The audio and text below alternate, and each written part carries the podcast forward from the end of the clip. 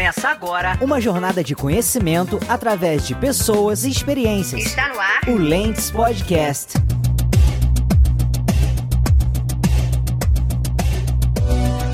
Pessoal, aqui é a Camila Rocha e esse é o nosso Lentes Podcast, que hoje vai trazer um tema muito legal sobre como ser UX designer, através da lentes de três pessoas incríveis que eu já agradeço demais o convite. Éder Ferreira, Gabriela Sombrio e Natália Francielli. Lembrando que sempre todas as referências citadas estão na descrição desse podcast. E caso você queira saber mais sobre nós, siga o nosso Instagram, lentescasts. E aí, bora vestir novas lentes e conhecer mais sobre essa jornada? Acho que vai ser demais, hein? Aí, pessoal, eu quero já trazer aqui um pouquinho, né, desses nossos participantes maravilhosos. Éder, por favor, se apresente para nós, conte um pouquinho sobre você e o que que é essa parada, né, você como profissional, onde você está trabalhando aí nessa questão de UX designer. Primeiramente, muito obrigado aí pelo convite que você fez, que é muito bom poder conversar com todo mundo e também ouvir vocês, acho que é muito importante essas pessoas maravilhosas aí 5, 10 anos, pessoas incríveis aí na área. Mas então, é quem é o Éder na fila do pão? O Éder é, é uma pessoa que gosta muito de é, experiências com pessoas, de, experiências comigo mesmo, né? Então, eu, eu gosto muito de é, esportes, de aventura mesmo, é nadar no mar também, é dançar, tocar violão, isso eu faço, eu procuro, né? E eu amo procurar coisas, poxa, que me desafiem todos os dias, né? Que me tire da zona de conforto. Em 2015 eu formei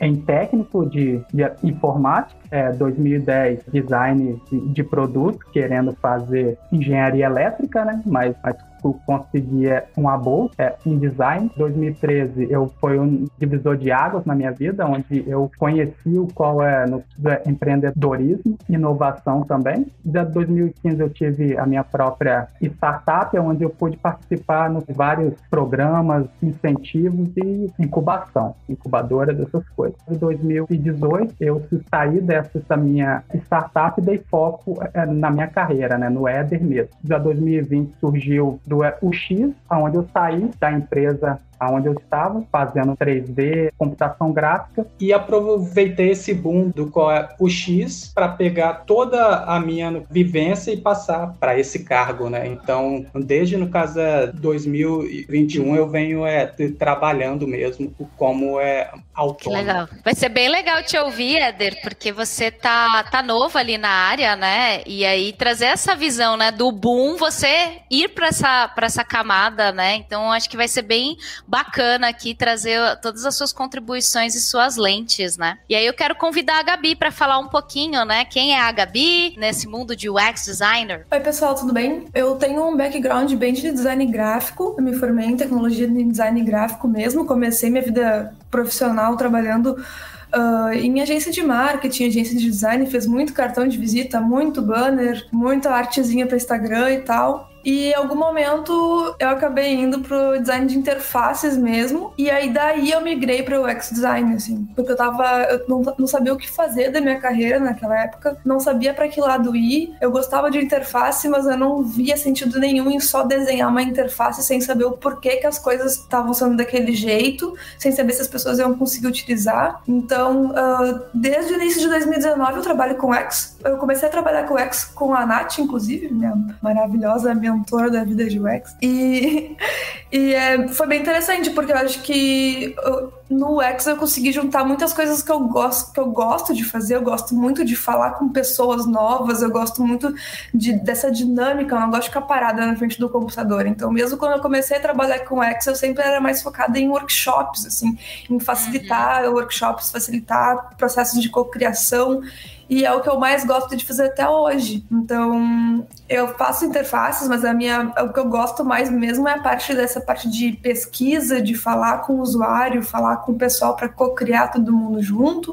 Uh, eu gosto de trabalhar em projetos mais curtos, mais na parte de discovery, porque eu gosto de conhecer coisas diferentes o tempo todo, eu não consigo ficar muito parada no mesmo assunto por muito tempo. Então acho que é essa, Gabriela, no UX Design na fila do pão. Que legal, Gabes. Obrigada, eu adorei. E a pandemia deve ter dado uma impactada grande, né, Gabi? Por causa da cocriação, todo mundo junto com os post-it, umas paredes, e aí de repente só na tela, na tela, na tela, na tela e Miro. Amo Miro. Obrigado. Já vou deixar aqui uma indicação maravilhosa, o lugar que me ajudou muito nesse processo de facilitação. Show. Mas acho que foi um processo, assim, adaptar isso pro, Total. pro digital. Nossa, muito, né? Nossa, eu nem. Hoje eu sou fera em templates não tão bonitos no Miro.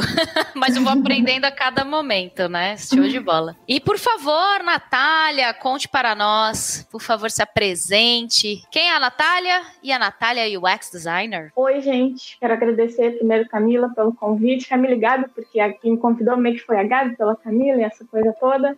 Uh, agradecer também o Éder e a Gabi por a gente estar aqui hoje trocando, essa, trocando essas ideias, trocando esses, essas experiências que a gente tem aí. Assim, já que isso é um, um podcast, ou já que nem todo mundo está conseguindo me ver, eu queria dizer que eu sou uma mulher cis, branca, eu tenho um cabelo ruivo, cacheado. Eu hoje estou aqui sentada na minha mesa de trabalho, eu estou vestindo uma roupa escura, meu fundo é claro. Um, e agora que vocês mais ou menos conseguem imaginar, assim, como é que é a minha aparência, uma coisa muito importante que eu quero dizer para vocês é que eu sou a primeira pessoa da minha família a ter um diploma de graduação. Uh, em 2013, eu me formei em comunicação digital e desde então, desde esse Desde 2010, na verdade, eu trabalho com isso, mas em 2013 eu me formei, recebi meu, meu canudinho lá bem faceira. E depois de bastante tempo que eu fui fazer uma pós-graduação, eu fiquei um tempão só trabalhando e aprendendo bastante coisa empiricamente.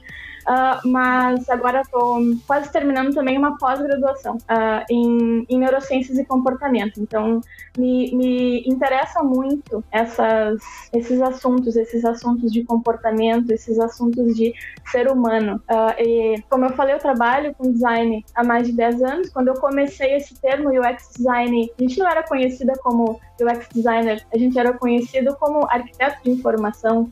meu primeiro cargo foi arquiteto de informação. Uh, então a gente não, não tinha toda essa, essa visibilidade ou toda essa uh, variedade na qual a, as disciplinas de design e design experiência se, se dividiram e agora a gente tem pessoas especializadas em research, a gente tem pessoas especializadas em, em writing, em UI e assim por diante. Antigamente a gente tinha que fazer tudo ao mesmo tempo agora e dar um jeito de ser bem generalista porque não tinha como contratar uma pessoa para cada função dentro das empresas. Mas assim, de, dentro, da, dentro dessa disciplina e depois de tanto tempo trabalhando com isso, tendo várias, várias experiências tanto em agência, quanto em startup, quanto em empresa de TI, agora eu trabalho para uma empresa de inovação que é global, então eu consigo ter também acesso a outras culturas, outros idiomas, outras pessoas, isso, isso vem enriquecendo muito a, a, minha, a minha carreira, eu, tô, eu, tipo assim, eu tô sempre aprendendo, isso é uma das coisas que eu vejo na nossa profissão, que é, mesmo depois de 10 anos, eu não paro de aprender. Todo dia eu aprendo uma coisa nova, todo dia tem, tem algo novo pra gente descobrir. E para mim,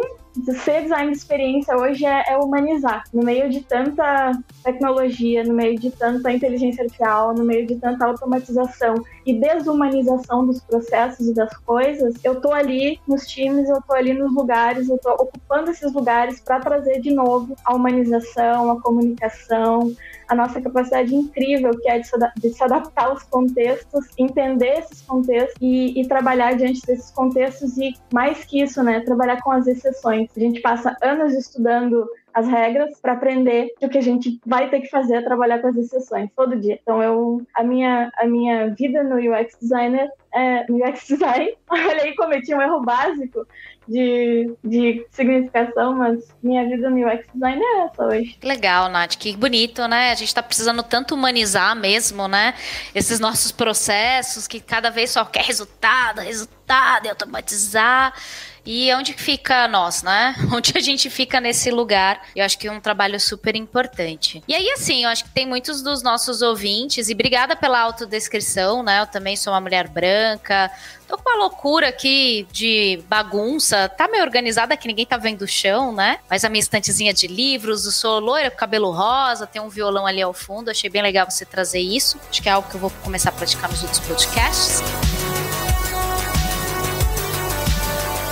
Tem muitos ouvintes que talvez não saibam o que, que é UX designer, né? Então, eu acho que eu gostaria a lente assim de vocês, né? O que, que é ser um UX designer? E acho que vocês podem trazer um pouco do dia a dia de vocês, né? E aí eu queria começar com o Éder. E aí, Éder, me fala um pouquinho assim, né? Como que é o trabalho do Éder nas lentes do Éder, né? Sobre o UX designer. É como a própria Natália falou, né? Não consigo trabalhar a fala apenas como no caso é UX designer, né? Só porque eu vejo que o design é que é uma pessoa que é transforma e aí você especializa, né? Você traz todo esse conhecimento como design e foca na experiência das pessoas, né? No seu dia a dia. Mas eu vejo que o design é um grande, no caso, é agente de transformação, né? Onde ele consegue empoderar pessoas, né? Fazer com que pessoas contribuam, só porque, no caso,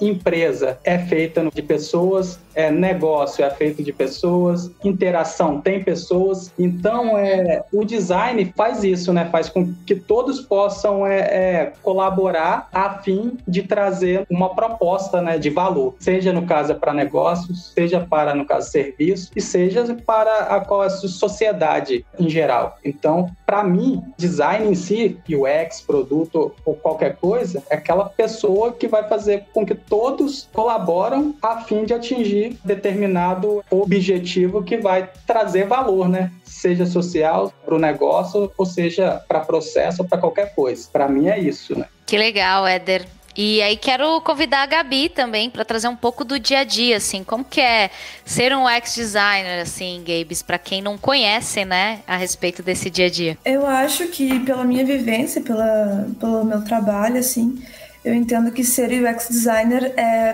principalmente duas coisas, assim. Uma é quando o cliente vem com um projeto, o cliente ele sabe onde ele quer chegar. Tipo, ele está te contratando por um motivo. Assim, ah, eu quero ganhar mais dinheiro com mais inscrições. Eu quero melhorar o site que está muito ruim. Ele sabe onde ele quer chegar, mas ele não sabe como chegar. Ele às vezes ele não sabe a dimensão do, daquilo também. Uh, e quando vai pro time, tipo os devs e tal, todo mundo pensa muito tecnicamente, pensa como resolver, como melhorar tecnicamente. E aí chega o UX designer para lembrar que no meio de tudo isso tem alguém que vai utilizar aquele produto. Uhum. Tem alguém que vai utilizar aquela interface. E a gente tem que lembrar que essa pessoa tem que conseguir utilizar. Então, uma grande motivação para mim, sempre fazendo nos projetos, é pensar que eu quero facilitar a vida das pessoas. Então, assim, às vezes a gente está fazendo um produto que realmente a gente tem que deixar ele super atrativo para ter uma, um diferencial de mercado para esse usuário querer baixar, querer comprar, querer utilizar aquele produto. Mas às vezes a gente está trabalhando com produtos que o usuário não tem escolha. Por exemplo, o software que a gente estava trabalhando nesses tempos, né, Camis? que era um software interno de uma empresa. As pessoas que vão utilizar uhum. são obrigadas a utilizar aquilo. Então, qual é a minha motivação? Era horrível. Nas entrevistas a gente notava que eles sofriam demais, assim.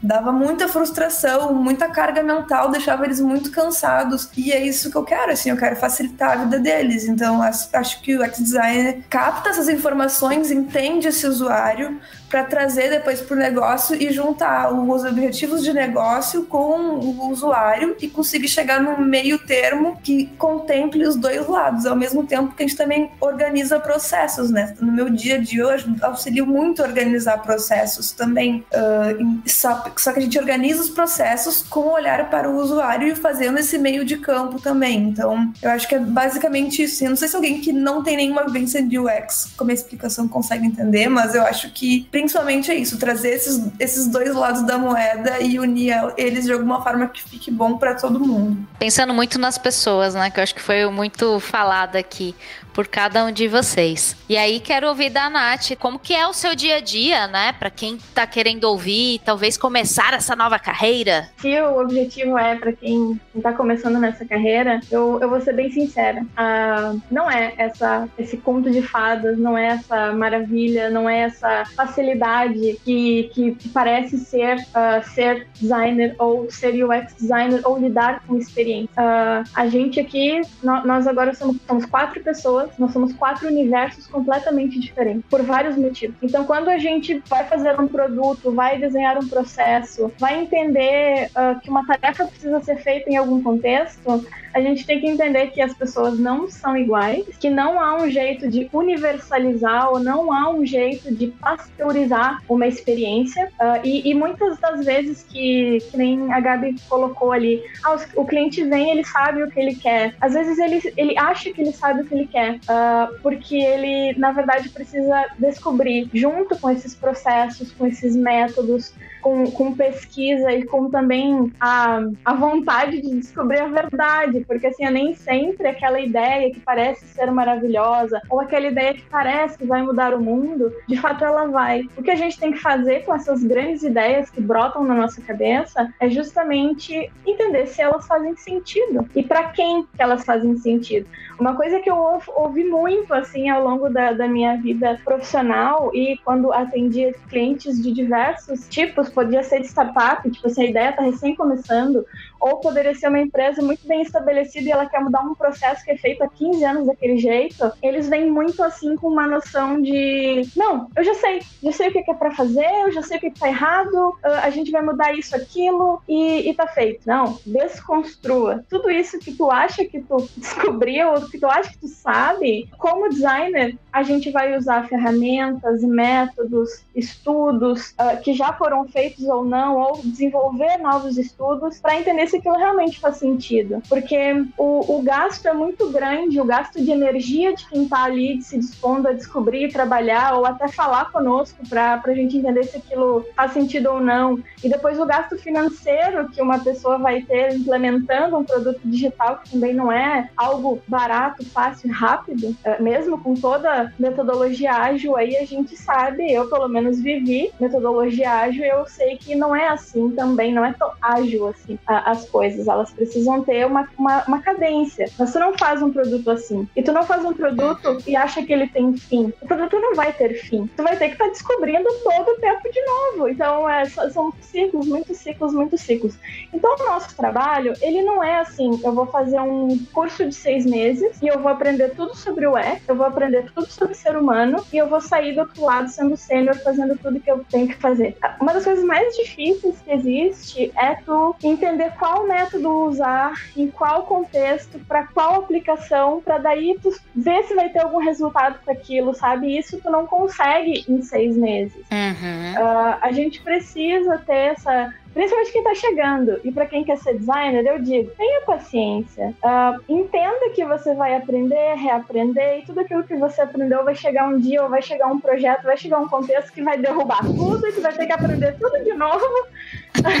então, se tu tiver assim abertura e resiliência para aprender, reaprender e gostar de não chegar em verdades absolutas, bem, aí esse essa atividade é para ti. Essa atividade uhum. é com certeza para ti. É, Legal. Natália, lembrando que é outras áreas, você não muda também com é, seis meses, né? Então, é, o pessoal está, no caso, é, vendendo que isso vai mudar a vida delas em três meses ou com um curso só. E o que antes a gente precisava é fazer, poxa, no mínimo é um técnico, trabalhar um, um tempo para depois se tornar talvez aquele profissional que você estudou, é dois anos no mínimo, no caso de um técnico. E o no caso é superior, que são quatro anos para depois você começar dentro da sua carreira. Mas hoje a gente acha que é seis meses que você muda uma vida, né? Não é assim, né? A gente, infelizmente, tá muito complicada, né? A forma que eles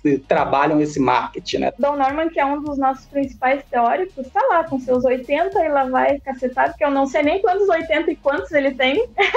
e dizendo: gente, a gente não sabe tudo, a gente precisa pesquisar, a gente precisa entender, porque as coisas mudam o tempo todo. Então, o que eu descobri há seis meses atrás já não é válido daqui a seis meses. Então, essa, essa constância e essa cadência ela é necessária, muito necessária nessa profissão, caso alguém queira se aventurar com a gente. E eu acho que algumas coisas que tu me falou, Nath, uh, me lembraram de algumas questões que eu acho importante pontuar também, que eu acho que no trabalho do dia a dia do UX designer é muito questionar. Eu acho que é muito importante a gente ter sempre a cara de pau para falar com as pessoas, para receber as coisas sempre, sempre com o pé atrás. A pessoa te diz alguma coisa e tu fica, será? Será que é mesmo isso? Mas de onde é que tu tirou essa informação? Quem é que te disse? Quem disse que o usuário não gosta de tal coisa? Então tu sempre fica com o pé atrás e sempre questiona tudo e todos, assim. Esse é o teu papel no time. É meio que trazer o caos, de certa forma, assim. Porque as pessoas chegam, às vezes, cheias de verdades absolutas e às vezes a pessoa te fala de uma forma tão com certeza que dependendo até do teu estado mental, vai ficar, nossa, ele sabe tudo, sabe mais do que eu. Só que, só que não, entendeu?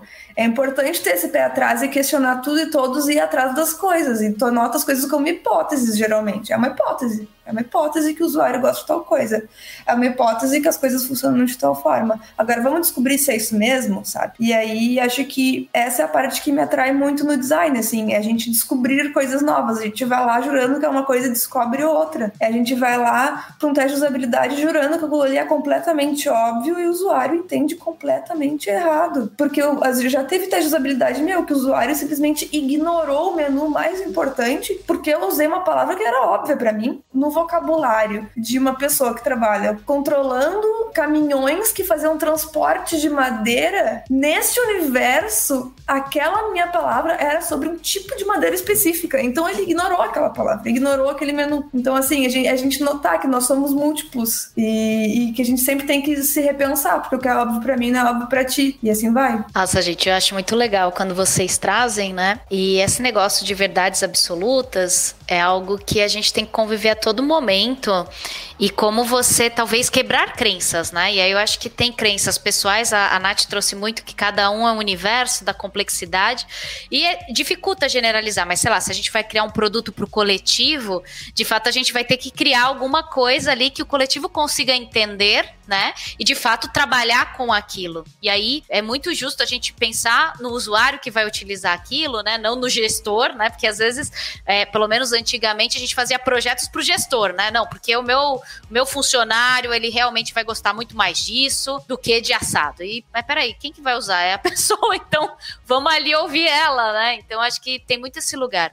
E aí, essa quebra de crenças, né? Porque a pessoa tá ali imersa, né? A Gabi falou muito isso no dia a dia, que é tão normal falar aquele tipo de madeira, que todo mundo já sabe, que tranquilo, né? Mas será que todos os caminhoneiros vão saber que aquilo ali é um tipo de madeira? E aí, assim, usando um pouco desse contexto, é uma pergunta que me, me, me caiu aqui, né?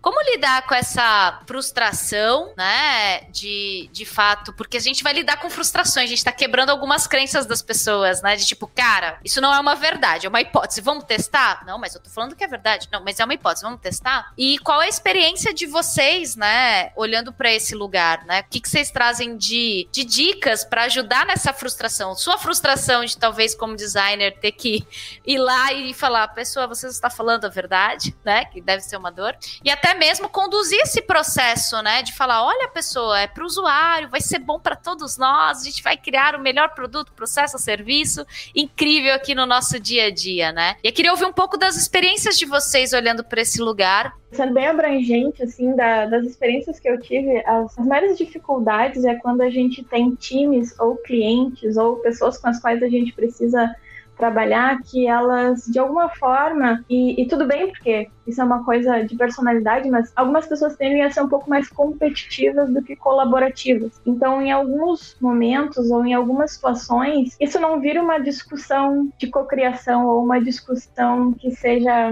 construtiva. Tu te pega, às vezes, em discussões em que a pessoa quer te provar algo que ela não tem nenhum tipo de evidência sobre, às vezes é do coração dela, sei lá, mas, mas isso não conta como evidência científica, principalmente na, na pesquisa, isso não conta como, como algo que a gente deva considerar tanto assim, mas ali o nosso papel de dizer, olha, entendo, uh, compreendo, parece que faz sentido assim, no, pelo que tu tá falando, mas quem sabe a gente vai ver o que outra pessoa pensa ou que ou isso de um outro jeito. Então tu acaba tendo que meio que remodelar ou, ou colocar as coisas de uma maneira um pouco diferente, porque tu não pode dizer, de forma alguma, tu não pode dizer para alguém que teve uma ideia que acha que é genial, que essa ideia não é genial. Imagina o, o esforço uh, e o desgaste que isso vai trazer para todos dentro do grupo. A, a gente tem situações, por exemplo, em que a gente pode trazer uma ideia ou uma, um conceito de design que chancela alguma decisão que a gente toma diante de uma interação ou de uma interface, que vem um desenvolvedor e diz: Não, mas eu tenho um componente que faz isso de um jeito mais rápido e mais fácil. E aí Quantas tu sai vezes, dessa, né?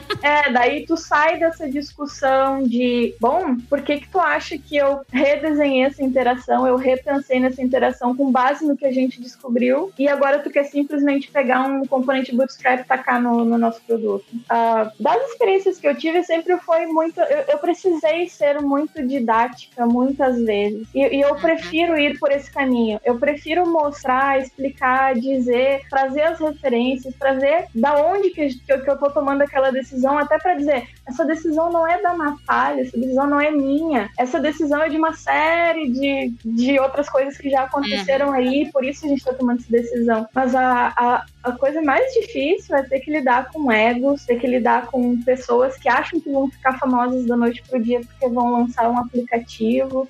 Uh, coisas assim são bem, como tu falou, frustrantes. Essas coisas são frustrantes, porque daí tu leva toda, tu leva todo o teu conhecimento que tu já tem até ali, faceira, certo? Que tu vai conseguir aplicar, que tu vai conseguir mostrar para a pessoa, olha, vamos fazer pelo método certo, vamos fazer pela, pelo ciclo certo de iteração. E aí, aí não rola, justamente porque a pessoa é orgulhosa demais. Bom, daí, daí bate a frustração. Porque, bom, você me contratou como uma especialista disso, para quê então? Uhum, total, né? ah, né? Lidar com o ego, né? De falar, olha, sua hipótese foi invalidada. E aí, não, não foi, não. É. Você fala, mas é. assim. é, já, já, aconteceu de apresentar resultados de pesquisa. Isso quando eu trabalhava mais com startups, quando a gente trabalhava junto, Gabi. Uh, não sei se no mesmo projeto, mas tipo assim, mostrar resultado de, de pesquisa e o cliente dizer, não, mas, mas eu tenho um sentimento que vai dar. Eu tenho sentimento e eu tenho dinheiro, né? No caso, a pessoa tinha o sentimento e o dinheiro, então ela poderia gastar o dinheiro com quem ela quisesse. Então ela poderia, mesmo mostrando que não faria sentido, gastar dinheiro com isso. Uh, nem todo mundo pode hoje em dia gastar dinheiro com, com o ego, né? Mas, e aí, nesse momento, a gente guarda aquela vontade de falar, você tem sentimento, mas seu sentimento é burro. É guarda, tu guarda isso pra ti e fala, não, claro. Uhum. Você quer passar essa vergonha sozinho ou em escala? É uma boa pergunta, né, Angela?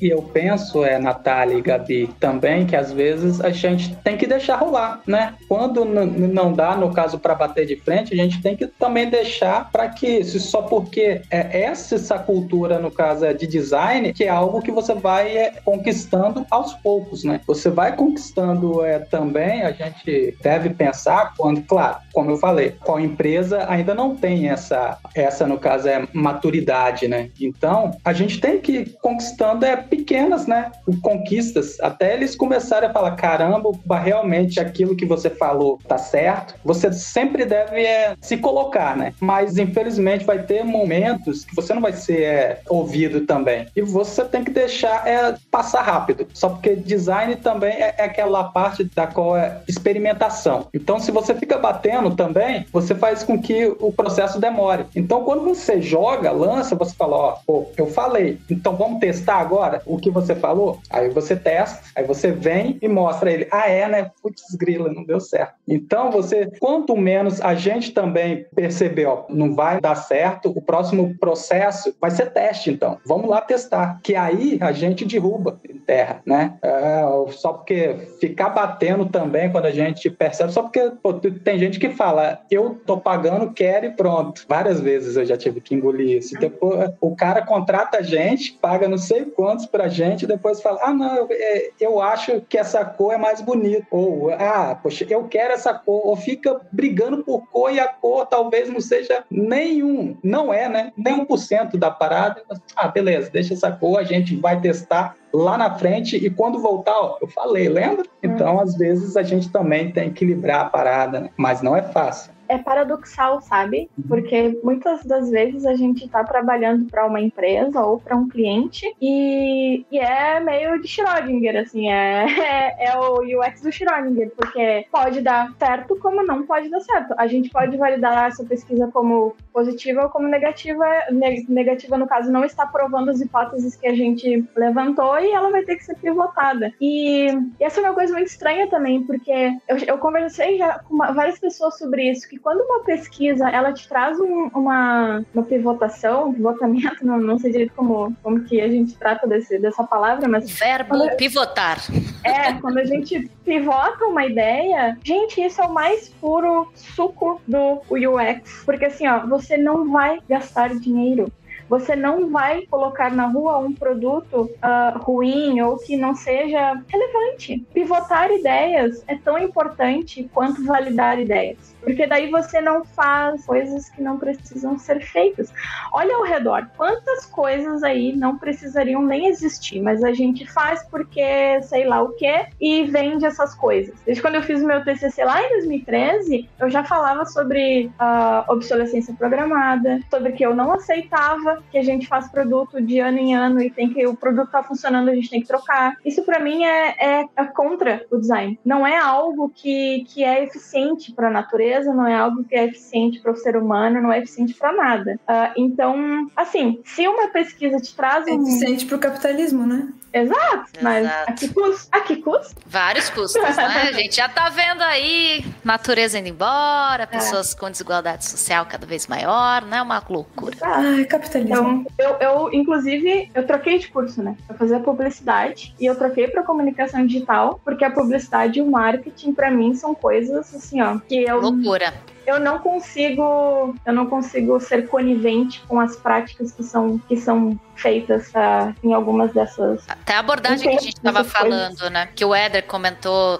vendo aqui um curso de UX designer em um mês você vai sair com 200 certificados e ser o melhor UX da sua vida né? E é. de fato a gente sabe que é uma jornada né? E é confuso porque algumas pessoas podem pensar que marketing está muito próximo de UX e tudo mais porque é produto e tal. Mas a gente precisa entender que uma coisa é olhar para quem aquela coisa está sendo feita, projetada, né, aderente a uma necessidade específica, e o que, que eu faço depois, quando isso eu não consegui alcançar isso uhum. e eu preciso forçar uma venda. Então, um produto que tem uma boa experiência uh, é, é, que nem falam assim, ah, o marketing se faz por si só. Por quê? Porque ele, de fato, tem uma necessidade que ele atende, ele atende bem essa necessidade, ele dá, dá uma boa experiência para quem usa. Então, quanto mais a gente vê o marketing precisando trabalhar, é porque não teve o Gostei desse contraponto. Eu achei interessante porque dá para ver bastante que a vivência, pelo menos a atual vivência de vocês é bem diferente da minha dentro do UX design, assim porque eu não trabalho mais em fábrica de software, eu não tenho mais que lidar com um time de desenvolvimento, assim, dependendo do projeto, tem alguns devs junto fazendo back, mas a minha, a minha atuação é mais na parte de discovery, então, assim, o cliente já chega até mim, ele já contratou um processo só de design,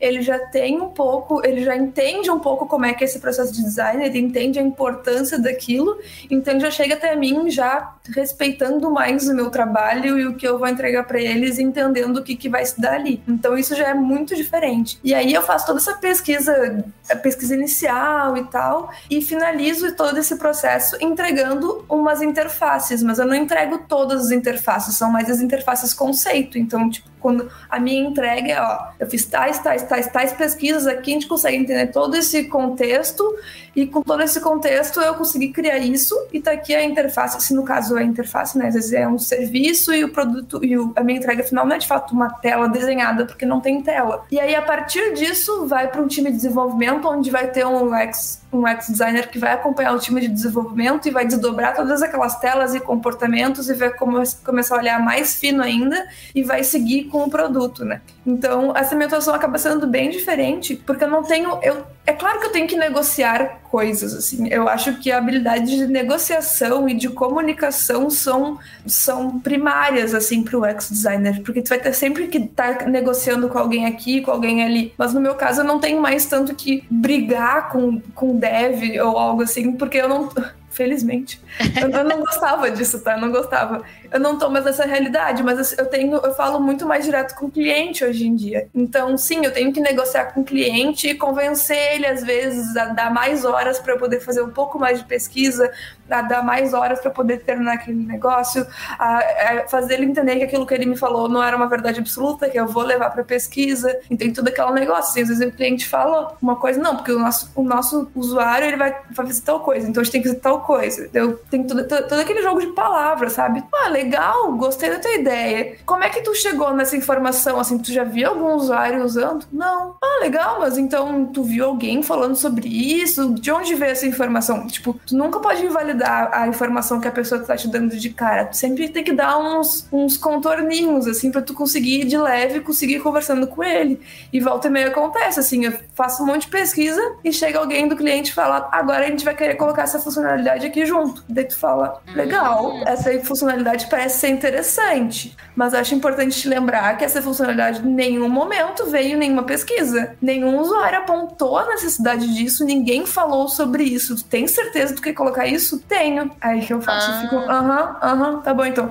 Aí eu coloco isso junto lá no teste de usabilidade final, por exemplo, e pergunto sobre isso e tal, para verificar se tá tudo certo, sabe? Então, vai ter coisas que eu vou explicar o porquê que eu vou validar e vai ter coisas que eu não vou explicar. Eu vou me fazer de louca, eu vou adicionar na pesquisa e depois eu digo se deu certo ou errado. E como esse meu o cliente que tá falando comigo já tem uma certa educação como ex, quando eu apresento meu trabalho, eu vou explicando, eu sempre explico, ó, a gente acreditava nisso, nisso e isso. Lembrando que hipóteses validadas ou não é é tudo um sucesso para o processo de design. A gente quer validar ou invalidar o mais rápido possível. Então, assim, a gente teve alguma dessas foram invalidadas, o que também é um sucesso, porque vocês vão perder muito menos dinheiro e tempo e esforço por causa disso. Então, vamos lá olhar as hipóteses. Então, eu sempre dou. É, que nem a Nath falou, a gente tem que ter paciência para ser bastante didático o tempo todo, ter bastante técnica de comunicação, de, de negociação com todo mundo e boas skills também de apresentação assim, de apresentar o teu trabalho.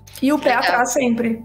O que já fala. Não leva nada como certeza absoluta. Tem, tem uma coisa que o curso de seis meses não te ensina, que é, às vezes, uh, a gente vai validar, a gente vai fazer a pesquisa, mas existem forças maiores rondando os nossos projetos, seja, seja do ponto de vista do cliente ou do ponto de vista, uh, às vezes, organizacional que a gente está trabalhando na empresa, para a qual ou pela qual a gente está trabalhando, que não vai ser possível a gente fazer a coisa da maneira como a gente descobriu ou da maneira como a gente entende e que o método de design nos mostrou que seja o melhor jeito de fazer. É, é, essa, essa é uma das, das, grandes decepções assim que, que eu tive, porque eu, eu, eu, sempre fui muito inconformada e eu sempre queria consertar as coisas, fazer as coisas, tentar fazer as coisas de um jeito um pouco mais inteligente. Tipo assim, não queria aceitar que uma pessoa precisasse ficar, sei lá, oito horas por dia passando trabalho, gritando com o computador porque o sistema que ela trabalhava não estava funcionando direito, por, por problemas bobos, assim. E eu já cheguei em, em, empresas ou em projetos que me disseram: não, precisa ser assim, precisa ser assim, eu preciso manter essa pessoa ocupada, ou eu preciso que isso seja assim por causa de outra coisa. E aí começa a vida real bater de voadeira na nossa cara.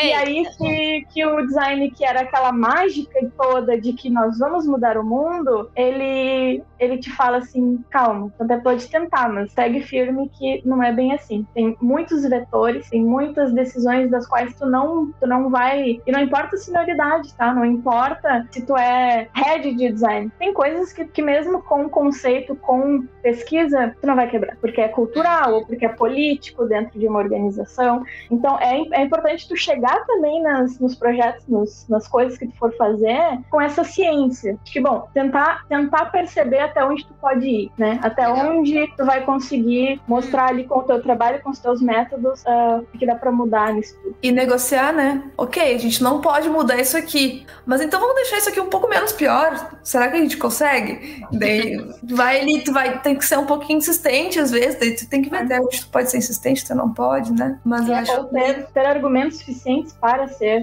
uh, assim, para poder ter essa discussão, né? Às vezes vai precisar é. ter argumentos que, que ultrapassam os teus, os teus conhecimentos de design. Vai é. ter que ter conhecimentos, por exemplo, de como que essa empresa funciona, para tu saber que aqui o, a, a, a, banda toca dessa forma e não de outra. E te posicionar e, e usar a linguagem a teu favor para conseguir se comunicar com essas pessoas e passar a tua, talvez a tua. E outra coisa que nenhum curso vai te ensinar é porque, por exemplo, o curso ele vai te ensinar técnicas de pesquisa e etc e tal. Agora, só no dia a dia pesquisando e falando com pessoas que tu começa a aprender coisas que tu aprende nas entrelinhas, assim, de pesquisa.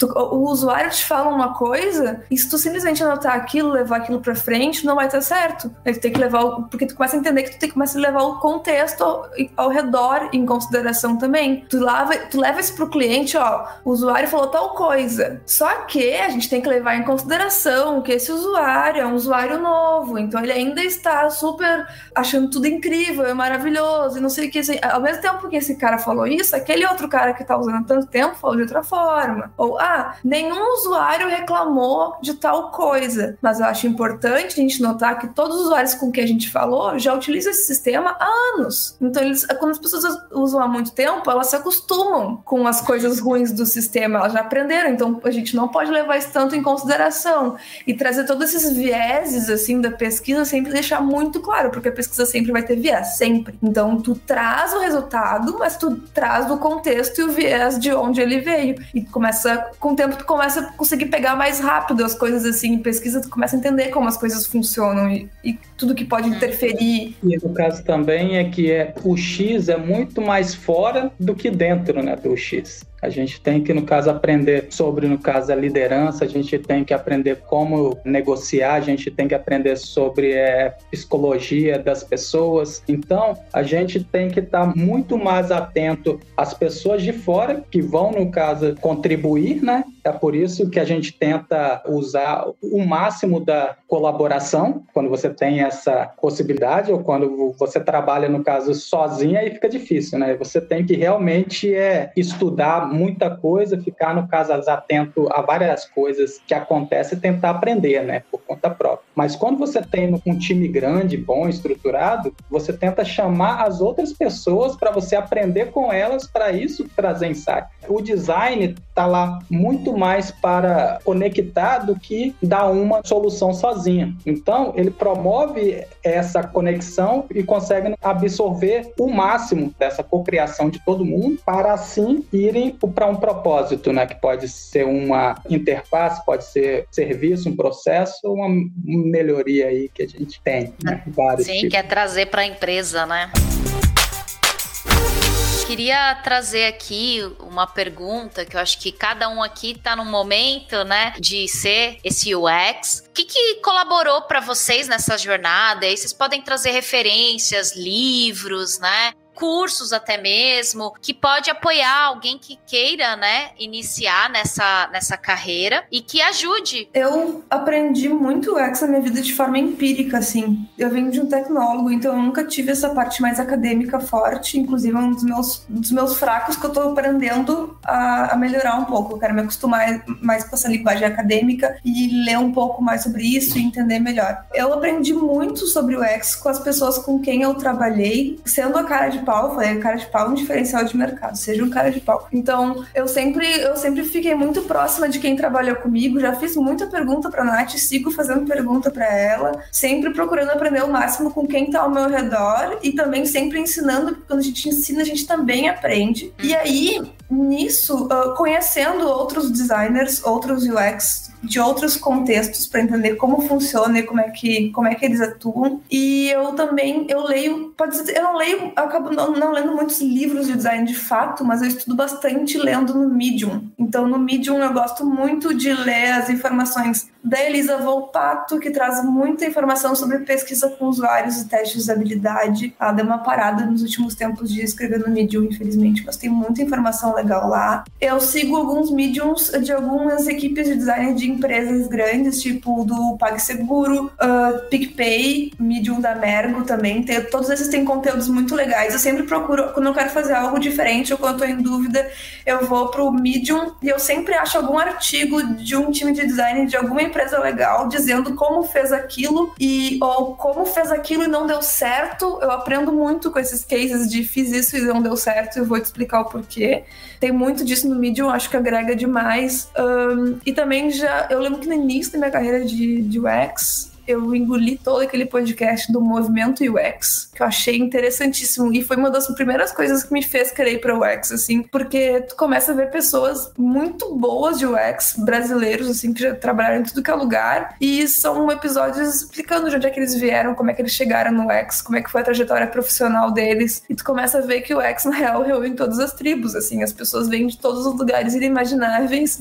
e acho que é isso que eu gosto no UX, assim, todas as coisas aleatórias que tu aprendendo na vida, tu vai utilizar em algum momento sendo UX. Sabe? Até minha vivência trabalhando, dobrando roupa na Renner, eu já usei em workshop de cocriação de UX. Então, assim, tudo, tudo vem à tona. Então acho que é isso, trabalhando muito, conversando muito e lendo muito mediums alheios para entender o que as pessoas fizeram e deu certo, o que deu errado. Bacana, Gabes, muito obrigada.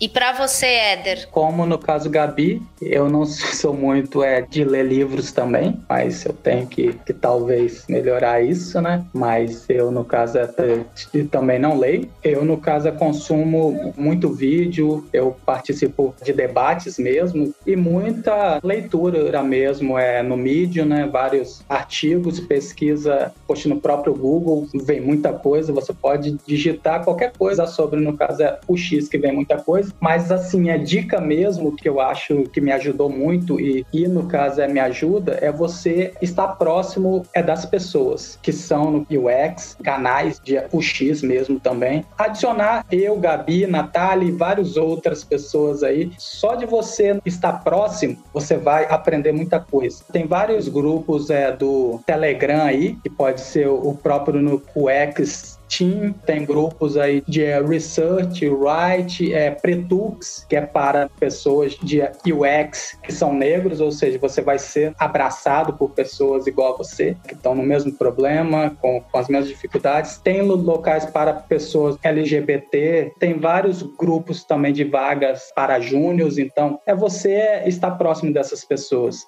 canais de eh, YouTube, você pode ir no Design uhum. Team, que é muito bom. Se você ver todos os vídeos, você vai ser UX design muito bom, porque é muito conteúdo, muita coisa boa, falando sobre várias áreas do design. Pretux mesmo, Hall Bootcamp, que é a escola, mas, mas eles postam muita coisa. Mergo também posta muita coisa. E principal dica, não pague curso caro logo no começo. Procura ver se você, no, no caso, já realmente gosta disso, que, que é o seu perfil. Antes de você gastar por 2 mil contos, 5 mil contos que tem, entendeu? Achando que vai mudar a sua vida sem você nem saber. Tem muito curso grátis aí. Se você procurar curso de, de no caso é UX, de graça você vai ter. E que você vai saber entender minimamente se isso é algo que você gosta mesmo, que você tá com vontade de meter as caras. Porque não é qualquer um que vai gostar mesmo. Você tem que gostar de resolver problemas. Porque se você não gostar, poxa, na primeira pedra você vai xingar o cara e, poxa, não é para mim, e gastou dinheiro. Infelizmente, você tem que gostar, você tem que gostar de falar com pessoas, de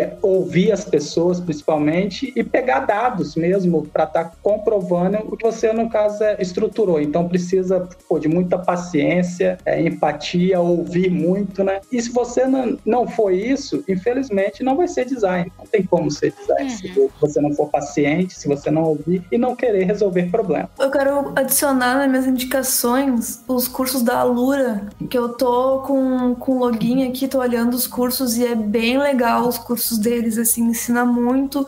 Eu tô olhando os cursos de pesquisa de UX Research, como eu trabalho com isso, muita coisa do que eles ensinam eu já sei, só que eu tô pegando vários insights para complementar, assim, meu trabalho. E o valor da Lura é bem acessível, assim, então aconselho bastante. E aí eu quero trazer a Nath falar um pouquinho das referências dela. Complementando ali o que vocês falaram de, bom, a UX pode, pode não ser para você ou e tal, algumas pessoas que eu vi se frustrando uh, ao tentarem serem UX e não, e não, lá, não gostaram ou não era aquilo que imaginava, é por, foi, foi, porque pensava que era muito só estratégia, sabe? É muito só no campo das ideias, é muito só no campo da pesquisa. Uh, mas UX também é muito a aplicação das coisas, né? Então você precisa você precisa materializar as ideias que você tem e, e a capacidade de conseguir materializar de várias formas possíveis, que nem a Gabi falou, às vezes não é tela, às vezes é um fluxo, às vezes é, sabe, são, são N coisas que a gente pode fazer, mas como materializar isso? Como tirar do campo das ideias e trazer para o real e e para materialização disso. Você vai ser um, um, excelente UX designer se você conseguir transitar nessas duas coisas. Ter um pensamento estratégico, sistêmico, mas conseguir aplicar, né, as coisas que aplicar e materializar as coisas que você ajuda a idealizar. E de, de indicações que eu tenho, tem duas, duas coisas que me acompanham desde, que eu comecei. Então, assim, ó, desde 2010. Uh, ah, e, e elas são sempre atuais, quase que infinitas de conhecimento. O único problema é que elas são em inglês, mas mas acredito que você colocar no seu navegador ali o tradutor, tradutor né? vai conseguir consumir esse conteúdo também, porque eles, eles são bem eles são bem preocupados com a questão da acessibilidade, então a leitura da tela, a tradução da tela vai ser compatível com aquilo que você precisa, que é o Interaction Design Foundation, que é onde você tem uhum. cursos, mas você também tem muitos artigos sobre e as pesquisas que Nielsen e Norman Group divulgam quase que diariamente. Então, assim, antes de você fazer uma pesquisa ou ter que pensar pensar em toda uma pesquisa, dá uma procurada, porque talvez essa pesquisa já foi feita com algum público e tu pode partir de algum ponto, sabe? Claro que isso, isso não vai condicionar a tua pesquisa, mas vai te dar, inclusive, mais embasamento para tu fazer as tuas próprias, ou criar os teus roteiros e tudo mais do contexto de pesquisa. Eu, como, como eu falei ali na descrição, eu sou mais dinossauro, então, assim, eu gosto mais de livro mesmo e, e eu vou deixar alguns livros. Um livro muito interessante para a gente pensar, principalmente nisso de que a gente acha que ingenuamente o design vai mudar mudar o mundo e design é só coisa boa, é o Design para um Mundo Complexo, Rafael Cardoso. Uh, o mundo é complexo, as coisas são complexas. Às vezes a gente tenta consertar uma coisa e estraga outra. Esse livro fala disso. Um livro também interessante sobre coisas que a gente tenta fazer achando que tá arrasando, mas que acaba estragando um monte de coisa, é o Ruin by Design, do Mike Monteiro. Eu não tenho certeza se esse livro tem em português, mas o Design para o Mundo Complexo tem. Tem um outro que vai muito próximo ao que a Gabi falou sobre a gente cuidar os vieses. Nós temos vieses, nós temos muitos vieses como ser humano. O que a gente faz com isso? A gente tenta entender quais são, porque a partir do momento que a gente tem ciência de que eles existem, a gente sabe que a gente pode uh, trabalhar com eles. E não faz muito tempo, Daniel Kahneman e mais outros dois autores lançaram Nós. Pode ser que ele tenha tradução daqui, sei lá, alguns meses, mas ele ainda tá em inglês. É, seria ruído em inglês e fala muito sobre esses viéses cognitivos e o quanto os ruídos e o contexto influenciam no nosso julgamento das coisas. Não é nem na nossa tomada de decisão, que é aquele clássico, ah, os viéses cognitivos para a tomada de decisão. Não, a gente julga as coisas o tempo todo e de uns jeitos muito bizarros por causa de viés, por causa de contexto. E por último, uma coisa mais aleatória, mas que me ajuda muito uh, ah, para pensar design, para pensar inovação e para pensar principalmente natureza e preservação e para a gente tentar desesperadamente reverter essa situação que a gente está, é, é biomimética. Eu venho aprofundando meus estudos sobre biomimética, que é inovação baseada na natureza. A gente tem o que? 3,8 bilhões de anos de iteração da natureza criando coisas no nosso planeta. Vamos olhar para como que a, a, o planeta Terra e a natureza fez isso uh, durante todo esse tempo iterando. A gente vai aprender bastante bastante com, com, a própria natureza e vai deixar de fazer produto tão lixo que a gente faz por aí às vezes sem precisar.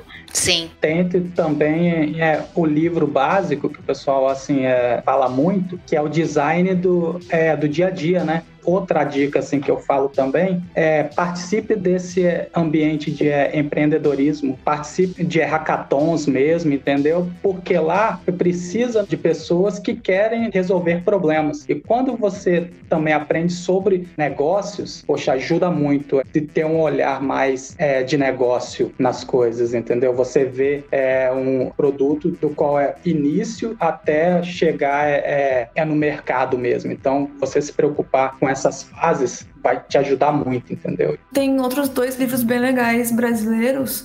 Um que é a UX Research com sotaque brasileiro, que foi lançado há pouco tempo por três autoras brasileiras, que justamente elas têm bastante estudo na parte de pesquisa, assim mesmo, e elas trazem nesse livro, é bem interessante, eu tô lendo ele, elas trazem uh, esse meio termo entre essa pesquisa acadêmica e a vida prática mesmo, de colocar isso em, em prática no dia a dia, no, na cultura brasileira, inclusive, que é diferente do restante que a gente aprende por aí, né?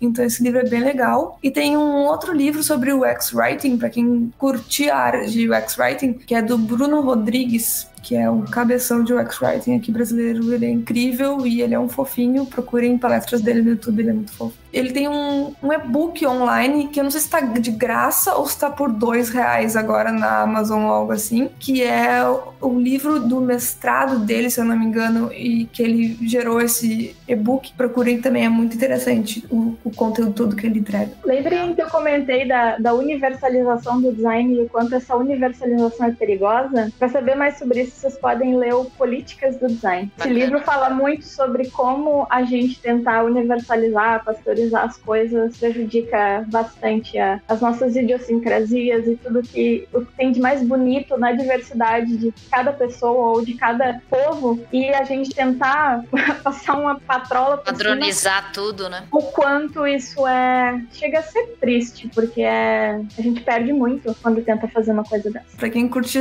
ter pegar conteúdo por vídeo assim no YouTube, uh, tem a UXConf que acontece fora de tempos pandêmicos, né? Acontece uma vez por ano, uh, geralmente em Porto Alegre, que é um monte de profissionais falando sobre o UX. E aí, uh, eu fui na de 2019, foi incrível, e todas as palestras estão disponíveis no canal do YouTube deles. Se vocês procurarem por UX Conf 2019, tem todas as palestras lá. São palestras de 5 e outras, outras com 10, outras com 15 minutos cada um contando um case, alguma coisa, e essas palestras geralmente eu saí de lá com a cabeça explodindo, assim, são informações incríveis. Teve uma moça que ela aplicou o UX para melhorar o processo uh, de onboarding, assim, de uma jogadora nova entrando num time de futebol americano feminino e como ela, depois que ela aplicou o UX nesse, fute, nesse time de futebol, teve resultados bem práticos, ganharam vários prêmios e competições e tal. Tem um cara mostrando como é que eles trabalharam com o X-Writing, que é a parte escrita, assim, né, de um site de venda de viagens, como eles fizeram pesquisas para entender uh, como pessoas de diferentes locais do mundo veem aquele destino, o que aquele destino entrega de valor para cada cultura, e eles começaram a descrever aquele destino diferente de acordo com que país, qual localização tu estava olhando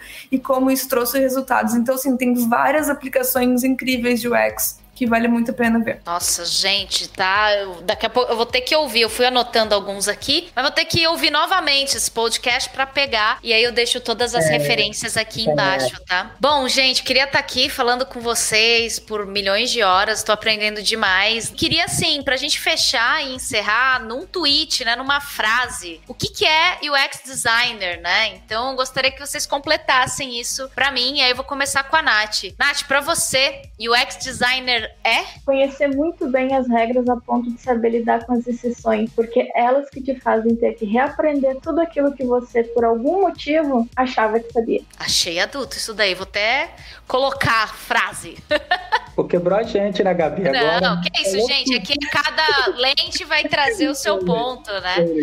Então agora eu convido a Gabi. Eu acho que o UX design é adaptação, aprender a adaptar. Tanto técnicas, processos, coisas que tu aprendeu, coisas sobre ti mesmo, forma de comunicação, tu tem que aprender a adaptar, a se adaptar. E isso reflete em ti no final dos contos quando tu aprende a se adaptar. Isso foi profundo. E é bem isso, né? O nosso trabalho nos ensina bastante, né, gente? E para você, Éder, o que que é? É uma pessoa que tem que ser observadora constante, né? Ela sempre está, no caso, é observando e uma pessoa inquieta também, né? Ou seja, aquela pessoa que sempre vê problemas e tenta é, solucionar através da sua observação. E ela vai é, utilizar o seu contexto para estar trazendo é, valor. Olha que legal, gente adorei essas três frases, né? E, e, eu acho que foi muito rico aqui todo o nosso papo, todo o nosso conteúdo. E aí eu sempre trago no finalzinho, né?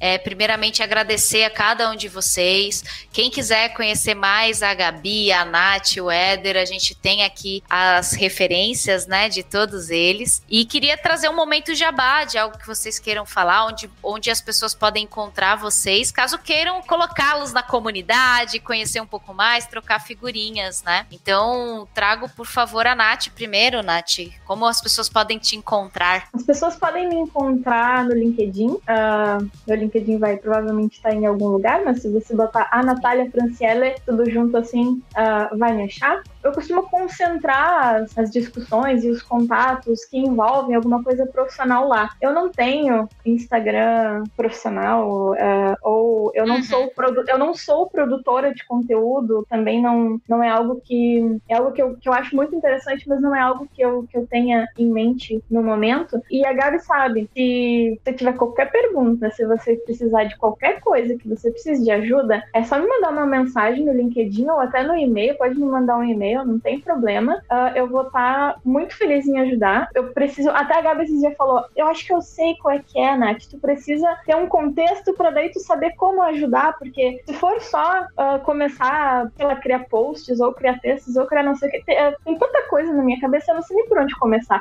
Mas se alguém precisa de ajuda aí me diz isso, o que, que eu faço com isso, o que, que eu faço com aquilo, bom, aí eu consigo ser muito mais produtiva, consigo ser muito mais eficiente na ajuda. Meu LinkedIn tá lá super aberto, meu e-mail tá aberto, vocês podem entrar em contato comigo sempre que quiser, seja para falar de UX, seja para falar de neurociência, que é algo que eu estou estudando agora, seja para falar de biomimética, que eu também estou estudando, ou seja para falar qualquer besteira, porque nisso eu também sou bem boa. Adorei, Nath, já vou querer trocar figurinhas. Eu fiz uma pós de neurociência e adoro muito. A gente pode trocar é algumas experiências, que legal. E para você, Gabi, conta aí como que as pessoas podem te encontrar. Podem procurar por mim no LinkedIn também, só colocar Gabriela Sombrio e vai me achar facilmente. Acho que sou a única Gabriela Sombrio do LinkedIn. Um, pode me mandar mensagem lá também. Eu adoro conversar sobre design com pessoas que estão começando na área, estão querendo entrar na área. Eu posso auxiliar indicando materiais, eu posso fazer uma chamada e conversar sobre, mostrar algum projeto que eu estou fazendo, mostrar como é que é o meu pensamento. Eu gosto muito de conversar sobre design. Volta e meia eu participo de aulas de pessoas que eu conheço, auxiliando a explicar coisas, etc. Então eu gosto bastante.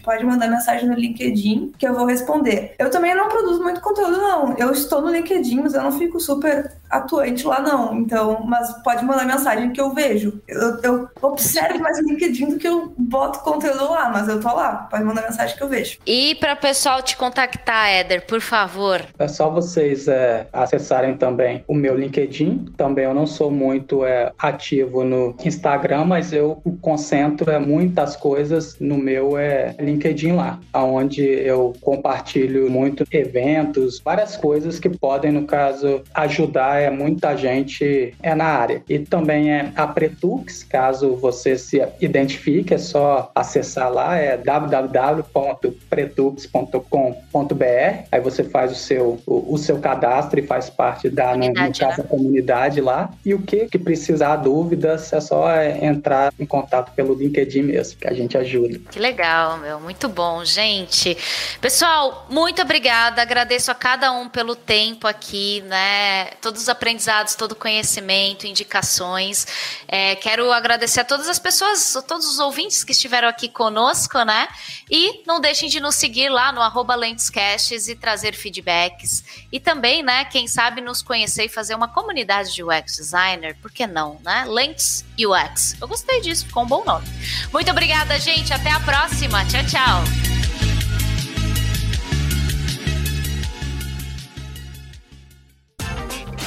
Este episódio foi editado por Audio Heroes.